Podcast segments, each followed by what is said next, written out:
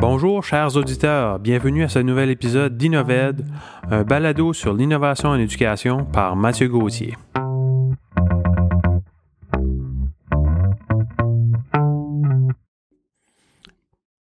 Bonjour tout le monde, merci de vous joindre à nous pour un autre épisode.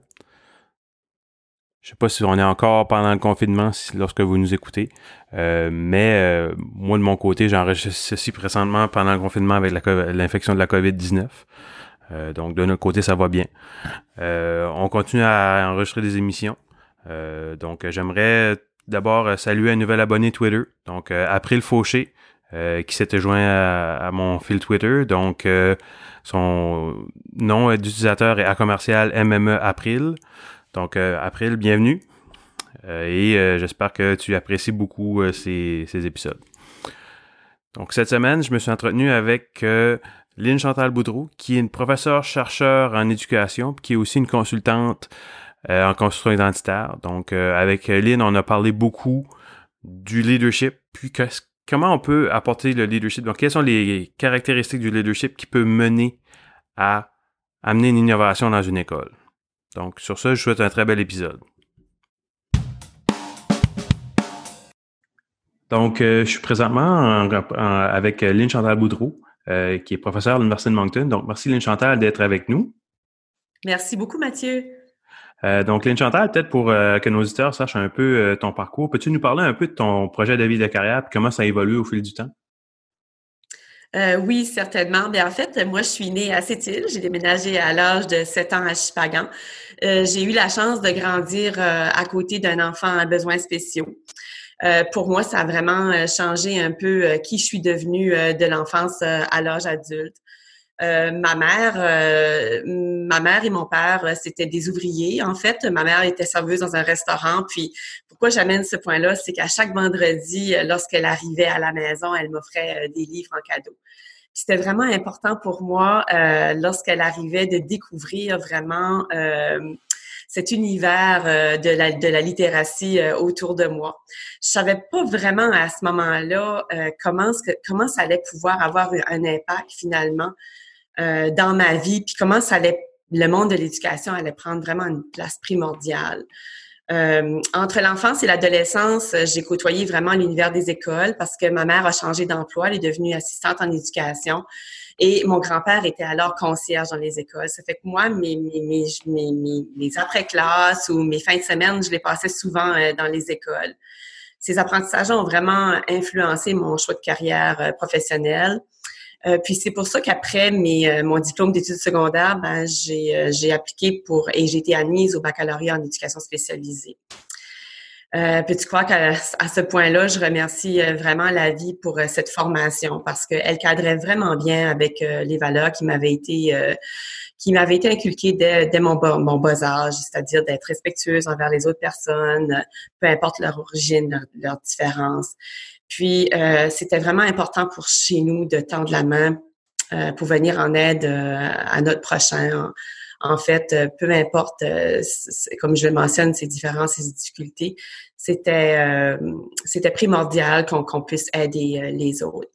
Ensuite, je suis devenue directrice d'école primaire dans trois écoles primaires, soit celle de Saint-Simon, de Pocmouche, euh, je suis devenue aussi, ben, entre les deux, c'est ça, j'étais directrice d'école primaire à Saint-Simon et Mouche, comme je le mentionne, pour devenir ensuite directrice adjointe à l'école L'Envolée de Chipagan. Euh, j'enseignais euh, à ce moment-là, même si j'étais à la direction, j'enseignais principalement les mathématiques et formation personnelle et sociale. je suis devenue ensuite directrice d'école à l'école L'Envolée de Chipagan une fois que j'ai vécu cette expérience professionnelle-là, j'ai eu une invitation de la part du ministère de l'Éducation et du Développement de la petite enfance à travailler sur le programme des mathématiques pour les quatre provinces de l'Atlantique. Ça a été vraiment une expérience très enrichissante pour moi. Ça m'a aidé aussi, euh, même jusqu'à maintenant, dans l'enseignement de mes cours, euh, de mes cours que je, que je donne à l'université. Je suis devenue aussi euh, agente au district scolaire francophone Nord-Est j'enseignais, euh, ben en fait, j'accompagnais les enseignants euh, dans, euh, dans différents dossiers. Mes dossiers principaux étaient la littératie, formation personnelle et sociale et des cours d'été. Lorsque j'étais à la direction de l'école L'Envolée de Chipagan, j'ai eu la chance de vivre une autre expérience professionnelle, soit que je suis devenue chargée de cours à l'université au campus de Chipagan. j'avais, j'ai eu l'opportunité à ce moment-là d'enseigner des cours aux personnes qui souhaitaient devenir enseignantes et enseignants en éducation. Ça fait que j'étais à la direction de l'école et les fins de semaine, je passais euh, quelques-unes de mes fins de semaine à accueillir ces groupes euh, de futurs enseignantes-là et enseignants euh, à mon école. Et aussi, j'enseignais à ceux qui étaient à la certification. Ça fait qu'on passait du temps à l'école l'envolée après euh, après mes, mes, euh, mes, responsabilités de directrice d'école, ben, j'avais aussi euh, l'opportunité d'être là les fins de semaine dans un environnement qui était, à mon avis, très signifiant et très contextualisant. Ensuite de ça, ben, pendant tout ce parcours-là aussi, je peux mentionner que j'étais une personne qui était très impliquée et engagée dans ma communauté. Si je peux me permettre, Chantal, moi, j'ai suivi un des cours que tu enseignais dans mon bac je pense que c'était à Miramichi qu'on suivait ce cours-là. Donc, euh, pour vrai, pour ce que tu dis, là, c'est vrai que c'était authentique, puis c'était un, bon cours. Je sais pas si tu t'en souviens, mais moi, je m'en souviens très bien. Euh, on suivait ce cours-là à l'école à Miramichi, puis euh, on avait bien, bien apprécié ton enseignement. Ben merci Mathieu d'ajouter ça aussi parce que c'est vrai que c'est pour moi ça a été une, une, expérience extrêmement positive d'avoir le privilège d'être à la direction puis en même temps accompagner des gens qui désiraient soit euh, du côté de la formation initiale, d'un côté de la formation continue, de se donner de se donner justement ces apprentissages-là pour euh, être capable ensuite de les transférer dans leur milieu respectif. Puis, euh, à chaque fois, c'est tout à l'heure, je te mentionnais que j'étais une personne très impliquée et engagée dans ma communauté. Euh, toutes les initiatives que je souhaitais mettre en place dans, dans mon milieu, en fait, le centre, le point central était toujours, toujours les enfants au centre de ces initiatives-là. Comment on pouvait réfléchir, comment on pouvait agir ensemble, pour euh, permettre aux élèves de se réaliser pleinement, soit dans le, dans le milieu scolaire ou dans le milieu communautaire, en fait. Lorsque j'étais euh, dans, dans toutes ces expériences-là professionnelles et personnelles d'apprentissage, j'avais toujours un grand rêve qui m'habitait, qui était toujours là. J'avais les documents, euh, les, euh, les, documents d'inscription ou d'admission, si tu veux. C'était le grand rêve qui m'habitait, ben, c'était celui-là d'obtenir un jour mon doctorat en éducation. Puis le doctorat en éducation, ben, c'était lui qui avait la, particularité, la particularité d'avoir une mention en administration scolaire. Euh, j'ai, euh, appliqué, j'ai euh, eu le grand privilège euh, de pouvoir justement entreprendre mes études doctorales en éducation et d'avoir d'avoir aussi la possibilité d'atteindre ce rêve-là qui s'est réalisé en 2014. Je dois dire que ça a pris beaucoup de persévérance. Je dis ça, je dis ça en toute humilité là. Mais euh, ce parcours-là euh, doctoral m'a fait m'a fait vraiment grandir, grandir euh, sur tous les plans en fait. C'est une démarche qui, qui, qui, est d'introspection, qui est très grande. On travaille, même si on travaille en collaboration étroite avec nos directrices. Moi, j'avais deux directrices de thèse. Même si je travaille en étroite collaboration avec ces personnes-là, c'est un temps aussi euh, de doctorat où tu, tu es, dans le, es dans le domaine de la recherche, tu es dans le monde, dans l'univers, dans le grand univers de la recherche. Et aussi, c'est une période où tu fais euh, une analyse euh, très approfondie de tout l'aspect théorique aussi, tout l'aspect, et rejoindre aussi toute la pratique qui se passe dans nos milieux. Ça fait que présentement, ben c'est ça, c'est que j'enseigne euh, des cours à la maîtrise en administration de l'éducation à l'Université de Moncton depuis janvier 2017. Euh, Mes principaux euh, champs de recherche se concentrent principalement sur deux aspects.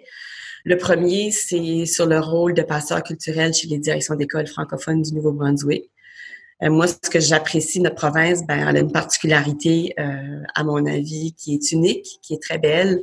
C'est qu'on est la seule province officielle à travers le Canada qui a euh, une double mission. Cette double mission-là, en plus de faire être axée sur la réussite éducative, ben, elle vise aussi à faire rayonner la langue et la culture francophone et acadienne dans tous nos milieux.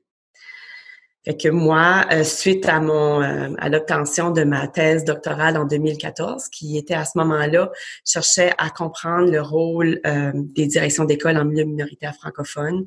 Je m'intéressais alors à toute la question de la formation, du leadership comme tel et la place de la créativité dans la prise de décision.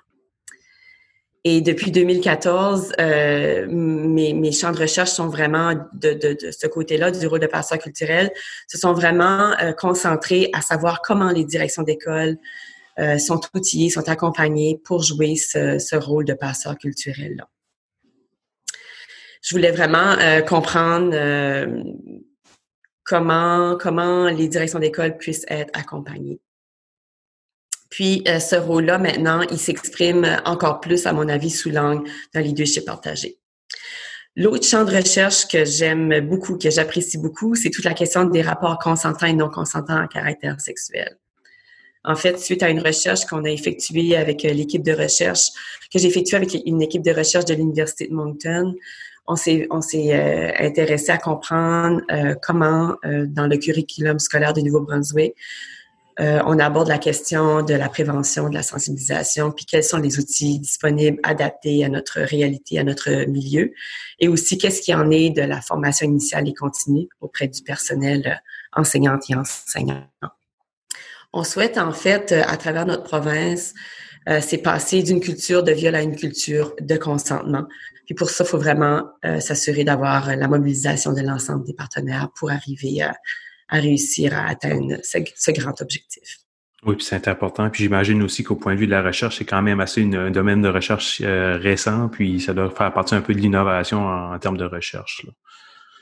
Oui, en fait, tu as tout à fait raison, Mathieu, en mentionnant ça, d'autant plus que la province du Nouveau-Brunswick, ben, on est la deuxième à travers le Canada qui a le plus haut taux de jeunes euh, contrevenants à caractère sexuel euh, de 14 à 18 ans. Ça fait qu'on est la deuxième province à travers le Canada qui a le plus haut taux. Fait que nous, ça nous interpelle beaucoup. Puis euh, lorsqu'on voyait les, les, les, différents témoignages à travers euh, à travers les participantes et participants de notre recherche, euh, on voyait qu'il y avait des euh, des individus ou des personnes qui nous rapportaient qu'ils avaient réalisé seulement une fois rendus à l'université qu'elles avaient été victimes de violences à caractère sexuel. Et là, notre questionnement était à ce moment-là, ben, qu'en est-il du, euh, du passage de cet élève-là, de, de cette personne-là dans, euh, ben, de, dans, dans, dans, dans, son passage scolaire, en fait. Et on s'est rendu compte qu'il y avait beaucoup d'initiatives qui se passaient présentement au Nouveau-Brunswick, mais c'était pas de façon concertée nécessairement.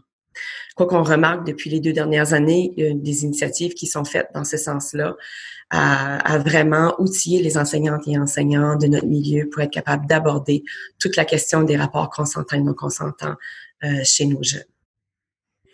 Oui, c'est certainement très important. Puis euh, je, te, je, te, félicite et te remercie d'avoir d'accorder du temps pour euh, faire avancer ce dossier-là. Euh, pour le, le, la suite de l'entrevue, on va peut-être aller peut-être plus sur le domaine de l'aspect de leadership un peu euh, pour euh, parler un peu de de, en lien avec l'innovation et l'éducation. On, on va commencer un peu par parler de qu'est-ce que la recherche nous dit sur le leadership et les pratiques pédagogiques innovantes. Ben, en fait, depuis euh, les dernières années, euh, je te l'ai mentionné, mes recherches étaient principalement concentrées dans le domaine de leadership en éducation. Je me suis rendu compte qu'il existait euh, beaucoup, beaucoup de styles de leadership différents. Puis des fois, ça peut être difficile pour les personnes de se retrouver dans cet univers de recherche-là. Euh, pour ma part, j'ai principalement exploré euh, ceux qui euh, qui étaient plutôt destinés à, à, mieux jouer le rôle de passeur culturel pour la réussite des élèves en milieu minoritaire francophone, dans le sens d'être capable de fournir les espaces où nos élèves puissent renforcer leur fierté et leur identité francophone acadienne. Puis j'ai remarqué aussi euh, en cours de route que malgré l'arrivée de la politique d'aménagement linguistique et culturel en 2014, que moi j'apporte partout dans, dans, tous les milieux, dans, dans mes cours euh, quand j'enseigne à l'université ou même euh, lorsque je fais des rencontres avec le personnel enseignant quand je les rencontre dans les écoles. Euh, c'est arrivé là de la politique d'aménagement linguistique culturel qui nous fournit vraiment des, des, stratégies très importantes selon des axes aussi qui ont été ciblés les directions d'école, les gens ne se sentent pas suffisamment outillés à répondre à la mission de l'école en milieu minoritaire. Ça fait quand on regarde du côté du leadership et les pratiques innovantes, moi, ce que j'ai découvert, c'est qui, qui m'interpelle beaucoup comme style de leadership, c'est toute la question du leadership partagé. Puis le leadership partagé, si on voit dans le cadre de, pratiques pédagogiques innovantes, ben en fait, c'est un peu euh, changer la, la, la, hiérarchie, si tu veux, euh, dans, dans notre milieu. C'est, un, un style de leadership qui, euh, qui mise principalement sur les compétences des individus euh, qui nous entourent pour mener à bien un grand objectif. Euh, à mon avis, euh, si on arrivait dans notre société, que ce soit dans le monde de l'éducation ou que ce soit dans, dans n'importe quel autre milieu qu'on se retrouve dedans, si on était capable de miser sur les compétences des gens qui nous entourent, qu'on soit l'enseignant dans la salle de classe qui se retrouve avec des groupes d'élèves, euh, chaque élève a ses forces, a ses, ses particularités. Puis, on peut travailler ensemble sur euh, des projets qui soit interpellent l'élève ou aussi qui interpellent le groupe classe ou la société. Ça fait que là, à ce moment-là, on passe vraiment d'un style de leadership qui euh, horizontal à un style de leadership plus vertical où chaque personne se sent interpellée. si on regarde du côté des pratiques pédagogiques euh, innovantes, moi, c'est vraiment dans ce sens-là, dans dans euh, dans le, cadre de, mes réflexions, de, mes analyses, de, mes pensées aussi, si on arrivait à, à mobiliser euh, finalement l'ensemble de nos compétences pour mener à bien des grands projets, euh, que ce soit tout à l'heure, je t'ai mentionné la question euh, du consentement qui m'interpelle beaucoup, le rôle de passeur culturel, ou bien euh, toutes les personnes qui souhaitent réaliser des petites ou des grandes choses, en fait. Puis, euh, Lynn est-ce que je comprends bien qu'on ne veut pas juste implanter le leadership partagé à haut niveau, peut-être de la direction d'école, mais peut-être aussi de l'avoir dans la salle de classe? Ça pourrait être une stratégie gagnante? Oui, à mon avis, ça pourrait être une stratégie gagnante, ça c'est certain. Euh, moi, je le vois un peu le leadership partagé de mes, connaissances jusqu'à maintenant. C'est vraiment comme un grand parapluie, en fait.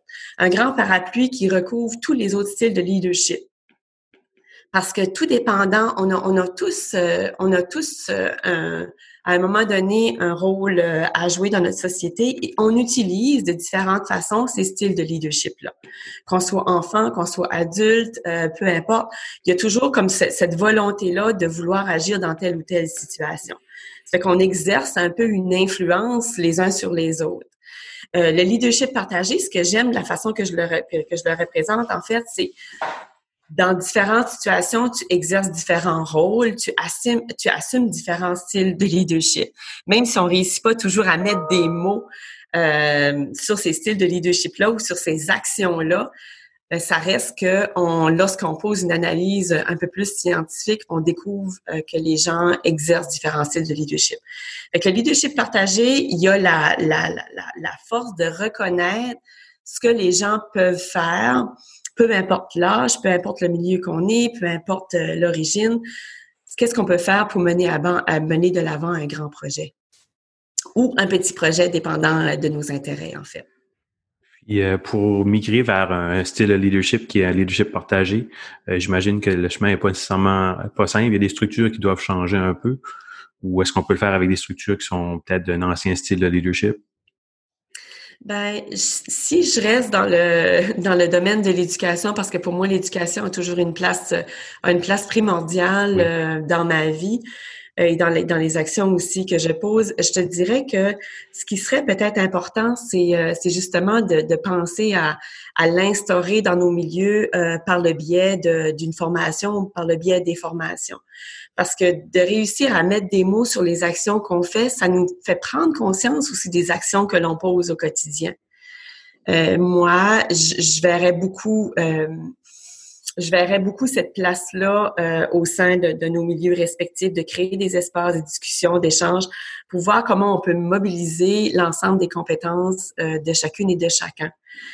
Euh, lorsque j'arrive dans mes travaux de recherche, je pose des questions euh, justement aux directions d'école, puis je leur demande qu'est-ce qui est leur style de leadership.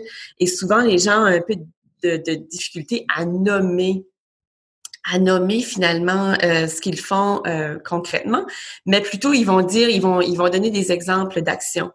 C'est sûr que le leadership partagé, c'est un style aussi euh, qui va on l'a dit un peu, qui abat les, conformistes. Hein. Il y a des gens qui ont de la misère à adhérer à ce style de leadership-là parce que pour eux autres, la, hiérarchie est très, très, très importante. Les, postes, les postes, les titres avec une, une certaine autorité est important à conserver. Ça fait que quand moi, j'arrive dans, certains groupes, dans certains milieux, j'essaye tout doucement euh, d'instaurer, si tu veux, ce, ce vocabulaire-là. Puis par mes actions aussi, j'essaie de, de donner confiance aux gens qu'ils vont pas perdre quelque chose lorsqu'ils vont assumer un style de leadership partagé, mais au contraire, elles et ils vont s'enrichir des autres. Euh, puis le leadership partagé, moi, ce que je trouve qui est très inspirant là-dedans, c'est que tu permets une ouverture à l'autre aussi, puis tu apprends autant de l'autre personne lorsque tu le laisses entrer ou le laisses venir vers toi dans ses compétences à lui, qui est très, très bon, qu'elle est très bonne là-dedans, et que toi, tu t'en inspires, que, que toi aussi, ça a une influence euh, sur toi également, là. C'est très intéressant, Chantal. J'entends des termes qu'on parle, nous aussi, au point de vue de, développement de compétences. Dans le fond, c'est de le faire de façon consciente. Je pense que c'est peut-être ça le, mot-clé aussi. C'est pas juste de faire les choses, mais de, le faire de façon intentionnelle et consciente, puis vraiment pouvoir mettre des mots sur nos actions. Ça pourra peut-être nous aider à progresser euh, vers justement ce, ce leadership partagé-là. Oui, parce que tu as tout à fait raison, parce que le leadership euh, partagé, c'est vraiment comme un processus d'influence, euh, dynamique, puis c'est interactif aussi beaucoup. Euh, c'est à ce moment-là, les, les, membres d'un groupe ou d'une classe ou d'une collectivité, ben, ils acceptent de s'influencer mutuellement en vue de, de, réaliser puis un but commun. Puis c'est plus la personne nécessairement qui est le leader, mais c'est l'objectif qu'on souhaite atteindre qui devient euh, le leader en soi. Là. Fait que là, à ce moment-là, ben, les frontières entre les personnes disparaissent, puis ça laisse vraiment euh, place à une émergence euh, collective là, euh, entre les personnes et dans le milieu dans lequel on opère ou on, travaille. Parfait. Euh, puis maintenant, les Chantal, on va peut-être parler de, de, formation initiale. Donc, on en a parlé un petit peu dans ton parcours. donc, on, a un système scolaire qui se dirige vers une certaine culture d'innovation. au point de vue d'un district, on, travaille avec nos employés actuels. Donc, on, essaie de travailler pour les inspirer à innover, à modifier leur pratique pédagogique, justement pour que le développement de compétences soit plus conscient chez nos élèves, qu'on aille un peu plus dans les apprentissages à profondeur. Euh, mais qu'en est-il de, ce qui se passe avec la formation initiale? Donc, est-ce qu'on peut arriver à préparer nos jeunes à avoir cette, nos jeunes enseignants, dans le fond, à avoir cette euh, culture d'innovation-là? Euh, à mon avis, oui. À mon avis, oui, certainement. je crois que pour débuter, ce qui s'est pour débuter, mais quoi qu'on le, on, le voit de plus en plus, on a ce questionnement-là aussi, c'est d'arriver du côté aux personnes qui offrent euh, la formation initiale de se poser aussi des questions par rapport à cette culture d'innovation-là. Est-ce que présentement, euh, on crée on crée les espaces où euh, les professeurs ou les, les, professeurs qui, qui donnent, les, offrent les cours euh, ont eu ce questionnement-là de culture d'innovation et de voir comment elles, ces personnes-là, seraient prêtes à aller de l'avant, à faire certains changements dans le cadre de, cette formation-là? Je pense que euh, cette culture d'innovation-là, après ce qu'on a, ce qu'on a vécu avec le sommet euh, le sommet sur l'éducation avec euh, les documents aussi qui nous sont fournis euh, par le ministère de l'Éducation et du Développement de la petite enfance. Je m'attarde, exemple, au profil de sortie d'un élève. Si on regarde en lien avec les grandes visées, comment nous, on peut préparer nos futurs enseignantes et enseignants à accueillir ces élèves-là dans nos salles de classe? Euh, je crois que ça pourrait être important aussi d'apporter ces questions-là à notre groupe classe lorsqu'on les lorsqu'on les rencontre, lorsqu'on est euh, avec eux.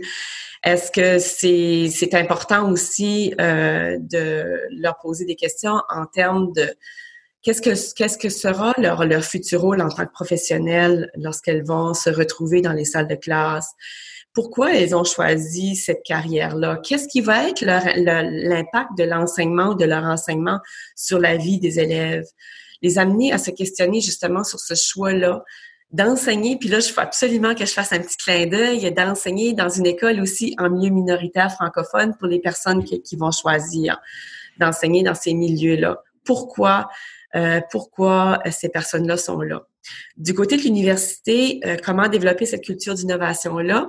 Je pense que c'est d'amener le plus, le, le, plus souvent euh, nos futurs enseignantes et enseignants à voir comment l'école va se transformer ou comment elle se transforme, puis leur faire vivre des activités à ces futurs enseignantes et enseignantes-là, à ces futurs professionnels-là, comment leur faire vivre des activités que eux autres aussi, ça va, euh, elles vont être déstabilisées dans cette approche d'apprentissage-là. Parce que on va, on va vraiment maintenant dans une approche de découverte, dans une approche où il y aura une pensée critique qui va se faire de plus en plus grande chez nos élèves. Euh, ça va être dirigé aussi vers des grands enjeux de notre société. Comment laisser la parole aux élèves, euh, même en, très bas âge, ces élèves-là ont des, ont des, un rôle à jouer, euh, auront aussi des choses à dire, à communiquer.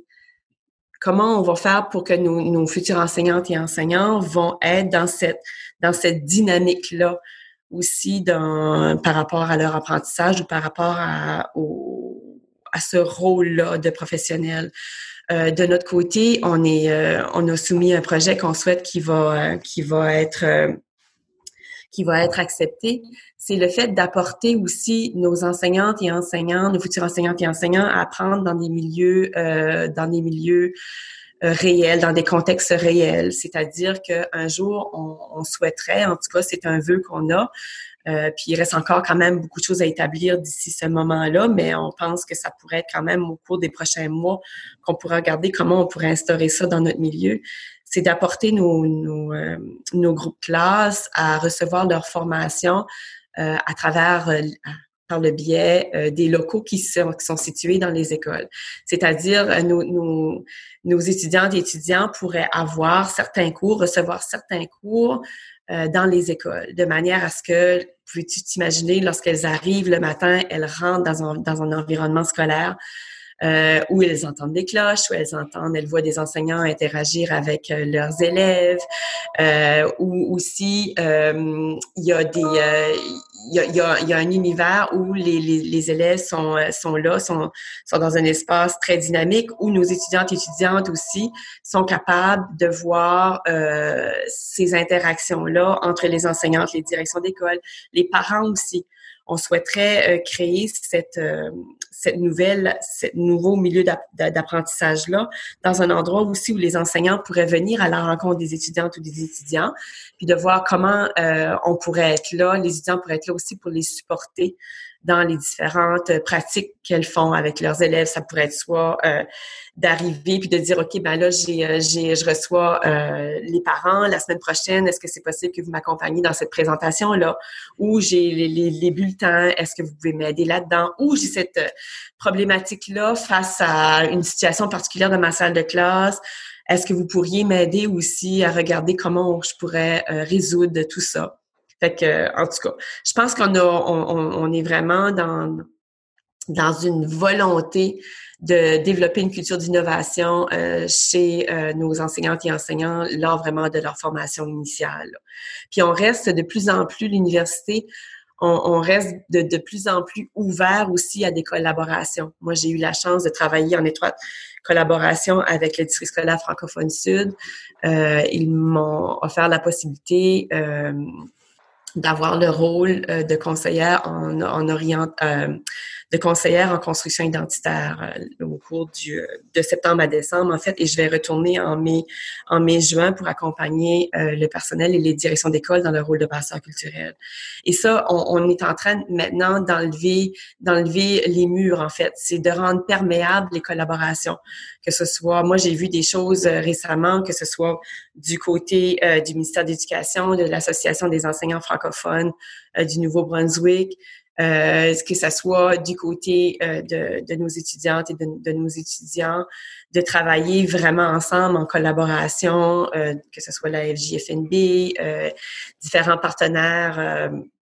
on travaille vraiment ensemble de l'Association des parents francophones du Nouveau-Brunswick pour créer les meilleurs environnements d'apprentissage pour nos élèves. Dans nos milieux scolaires. Puis pour ça, c'est vraiment d'enlever d'enlever toute structure, mais de rendre facile la collaboration, de plus en plus facile la collaboration entre les groupes. J'entends beaucoup là-dedans, Lynn Chantal, un des grands, un des principes qu'on a pour le développement de compétences, le fond, qui est l'authenticité des apprentissages. dans le fond, amener les étudiants dans des milieux scolaires euh, pour faire leurs apprentissages, ça, rend ça beaucoup plus authentique. Puis je pense que ça fait, c'est bien d'entendre ça pour pouvoir justement amener les étudiants à comprendre le milieu puis à voir qu'est-ce qu'on veut faire que eux, lorsqu'ils seront enseignants, euh, qu'ils puissent faire vivre à leurs élèves, dans le fond.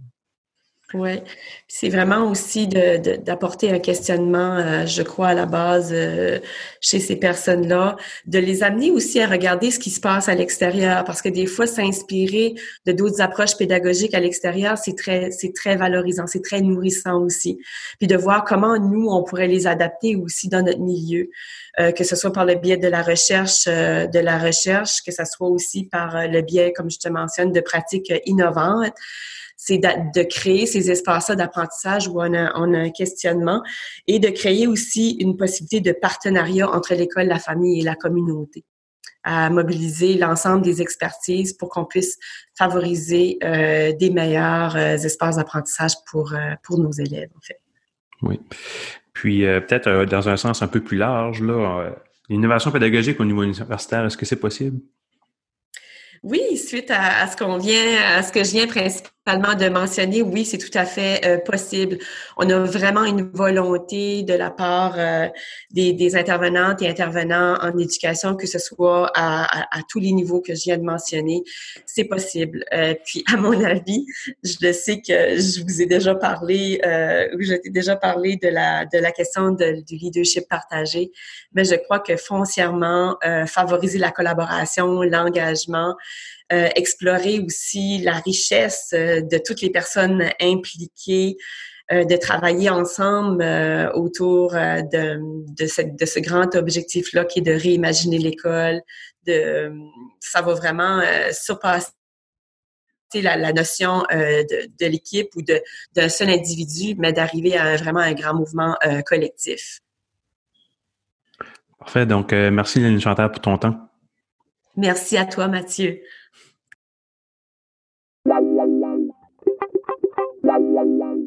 Voici maintenant les questions en vrac.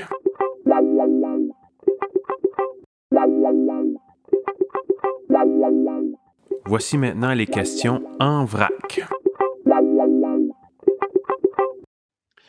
Quel apprentissage as-tu fait que tu aurais aimé avoir eu au début de ta carrière? Ben en fait, après avoir fait mon, euh, mon doctorat, avoir fait cette, cette grande démarche je pense que je mettrais euh, de l'avant la recherche au sein de nos pratiques pédagogiques. J'essaierais de faire euh, soit avec, dans le temps que j'étais enseignante, enseignante ressources, ou même par la suite lorsque je suis devenue directrice d'école, c'est vraiment l'arrimage entre la théorie puis la pratique. Euh, même si j'ai fait ma maîtrise, c'est seulement au doctorat que j'ai réalisé euh, toute l'ampleur de la place de la recherche dans la profession. Quel livre en éducation as-tu lu récemment? Ça, je dois avouer que c'était une question difficile pour moi à répondre parce que je ne veux pas répondre juste à, un livre euh, spécifiquement, d'autant plus que je suis beaucoup euh, au cours des dernières semaines dans des, euh, dans des, dans des articles de recherche scientifique en lien avec les effets d'une formation dans le domaine de la violence sexuelle, sur les connaissances, les attitudes, puis le transfert des, des, des, apprentissages du côté des élèves. Pour un livre, je te dirais, il y a Mark Prinsky, Education to Better Their World. Ça, ça m'intéresse, il m'interpelle vraiment beaucoup. J'en ai fait la lecture et là, je, vais, je vais reprendre les petites notes que je me suis mises de côté. Il y a un autre aussi qui s'appelle hétéro euh, l'école. C'est un, plaidoyer, pour une éducation anti-oppressive à la sexualité qui est de Gabrielle Richard que je viens d'avoir euh, tout récemment euh, dans mes mains. Ça fait que là, c'est ça, je vais profiter des prochaines semaines pour m'approprier de ces livres-là et aussi de continuer ma lecture sur mes articles de recherche. Nomme une chose qu'un ou une collègue a fait qui t'a permis de grandir comme pédagogue. Ah, ça aussi, c'est une grande question parce que j'ai le, privilège de côtoyer un nombre de personnes euh, hyper, euh, hyper inspirantes euh, dans, dans, dans ma vie. Je trouve ça vraiment intéressant. Ça fait que c'est difficile pour moi de, de nommer seulement une chose parce que à chaque fois qu'on rencontre des gens, ben, à, à, mon avis, ben, on change aussi à l'intérieur de nous comme personne, comme individu. Peu importe peu importe qu'on aime cette, rencontre-là qu'on a eue, je pense qu'il y a toujours des choses positives à, en tirer. Je te dirais que dans les dans les derniers des derniers moments, c'est de travailler euh, principalement avec euh, deux personnes, soit mon étudiant euh, Francis Bourgoin. On travaille ensemble sur un profil d'aménagement du leadership en aménagement linguistique pour les directions d'école. C'est de voir comment Francis, dans son univers aussi, d'étudiante à la maîtrise, en éducation et moi, euh, avec l'expérience euh, et aussi euh, l'expérience que j'ai sur le terrain et aussi le domaine de la recherche, comment on met ça ensemble pour accompagner nos directions d'école. L'autre personne que je pourrais mentionner qui me permet de grandir comme pédagogue, ben, pédagogue, ben, ce serait à ce moment-ci Yves Doucette. Yves Doucette, pour lequel on est en train de travailler sur une, une visée en construction identitaire, pour euh, le district scolaire francophone sud, euh, c'est de voir la façon qu'on travaille euh, vraiment ensemble, comment on met nos compétences à bière, on, on, réunit nos univers distincts pour à créer pour créer finalement une visée qui va possiblement, on est en train de, de faire, euh, d'aller rencontrer les gens sur le terrain pour voir qu'est-ce qu'ils en pensent de cette visée-là, mais de voir comment on peut mieux accompagner euh, le personnel à bien répondre à la double mission. Je dis double mission de l'école francophone du Nouveau-Brunswick, mais je, suis consciente qu'il y a des, certaines écoles qui ont, qui ont adhéré aussi, euh, ou certains districts à une triple mission qui est le musette aussi. Fait que ça, ça sera à peu près ça. je continue de grandir au quotidien, en fait. À ton avis, quel est le plus grand mythe par rapport à l'innovation en éducation? Le plus grand mythe, à mon avis, Mathieu, ce serait euh, le fait que j'entends souvent, ben on n'a pas le temps. On n'a pas le temps pour faire des changements. Euh, on a besoin du temps pour faire des changements. Moi, je crois, à mon avis, que lorsqu'on décide de mettre quelque chose en priorité, que ce soit sur le plan professionnel ou sur le plan personnel. Je crois que tout individu, euh, on est capable de réaliser les grands projets pour lesquels on croit dedans. C'est-à-dire, euh, si on veut mettre de l'avant l'innovation, que ce soit autant du côté euh, des approches des, approches pédagogiques, d'amener euh, toute la, technologie dans nos milieux aussi, des approches euh, euh technopédagogiques. Si on se donne si on se donne les moyens, les moyens, on va réussir à trouver du temps pour le faire aussi. Quelle expression as-tu apprise ou comprise récemment? Ben en fait, euh, tout récemment, je viens d'apprendre le terme hétéronormativité. Euh, ben, je suis, je suis vraiment, euh, je suis vraiment à mes tout débuts avec cette expression-là. Mais en fait, c'est de savoir si l'école euh, est, hétéro, hétéronormative. c'est basé sur une norme sociale qui fait en sorte que l'hétérosexualité soit prise vraiment comme une norme euh, elle suppose que l'hétérosexualité, c'est la seule orientation sexuelle ou la seule norme qui est considérée dans les relations euh, sexuelles et conjugales. Ça fait que moi, j'ai vraiment, euh, j'ai vraiment euh, eu euh, vraiment un effet de découverte par rapport à ce terme-là. Je vais vraiment continuer mes lectures pour en apprendre davantage et de savoir comment aussi par après euh, on peut justement s'assurer que l'école n'est pas hétéro, hétéronormative, mais qu'on s'assure que chaque enfant puisse euh, se retrouver dans l'école et qu'il se sente aussi inclus dans toute sa diversité aussi et compris dans toute sa diversité euh, à lui ou à elle comme personne. À ton avis, quel enjeu en éducation est-il le plus pressant à remédier? Euh, instaurer, instaurer vraiment une, euh, une culture, une mobilisation de l'ensemble des partenaires sous l'angle du leadership partagé. Euh, à ce moment-là, ce que ça fait, c'est que ça va chercher euh, le plus de compétences possibles, que ce soit par, par les dialogues, les espaces d'apprentissage, afin d'être capable d'adopter des, des, solutions pour relever les plus grands défis de notre société. C'est de travailler mieux ensemble, que ce soit qu'on fasse partie du plan de la des familles, des organismes peu importe qu'on soit euh, les différents partenaires qui gravitent ou qui sont directement impliqués dans le système euh, de l'éducation.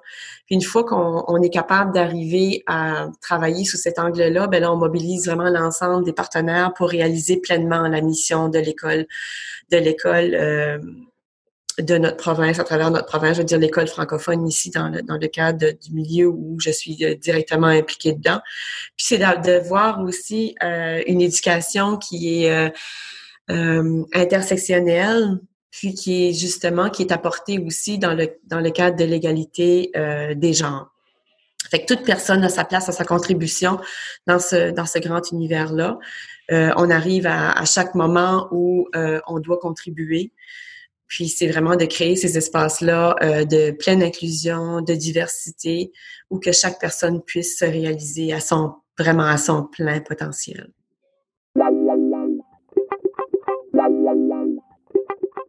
Et c'est maintenant le temps de vous présenter notre outil technopédagogique.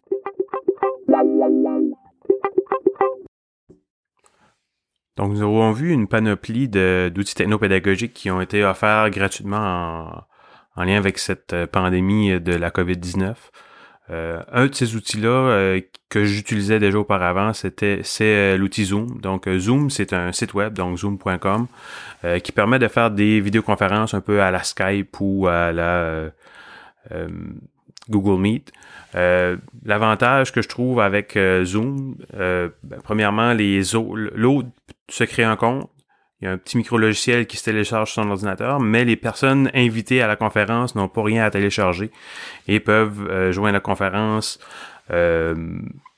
sans avoir à créer de compte. Donc, on, on a ça, puis c'est gratuit. Euh, pour un groupe de trois personnes ou plus, traditionnellement, c'était euh, une conférence maximale de 40 euh, minutes, qui est quand même raisonnable. puis maintenant, ils ont sorti une promotion pour la COVID-19 où est-ce qu'on peut être plusieurs personnes non limitées pour avoir dans le compte gratuit pour être dans la même conférence.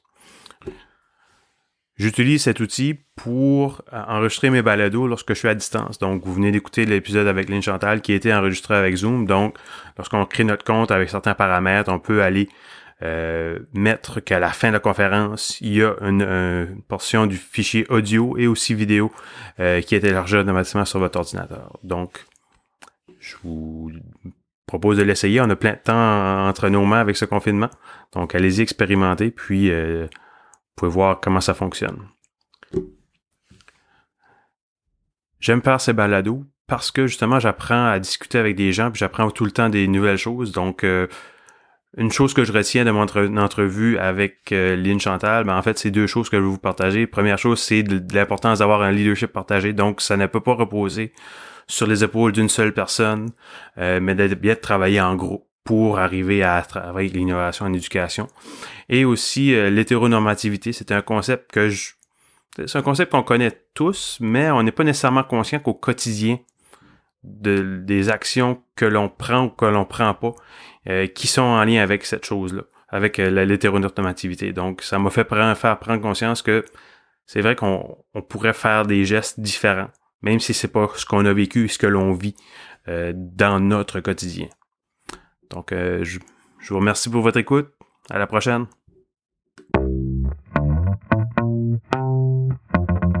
Voilà, c'était tout pour cet épisode. Je vous remercie pour votre écoute. N'hésitez pas à me contacter pour me partager votre rétroaction. Vous pouvez le faire sur Twitter, soit sur le compte de la balado à commercial balado ed ou sur mon compte personnel à commercial matgoats m a t g a u t h s. De plus, n'hésitez pas à vous abonner à cette balado. À la prochaine!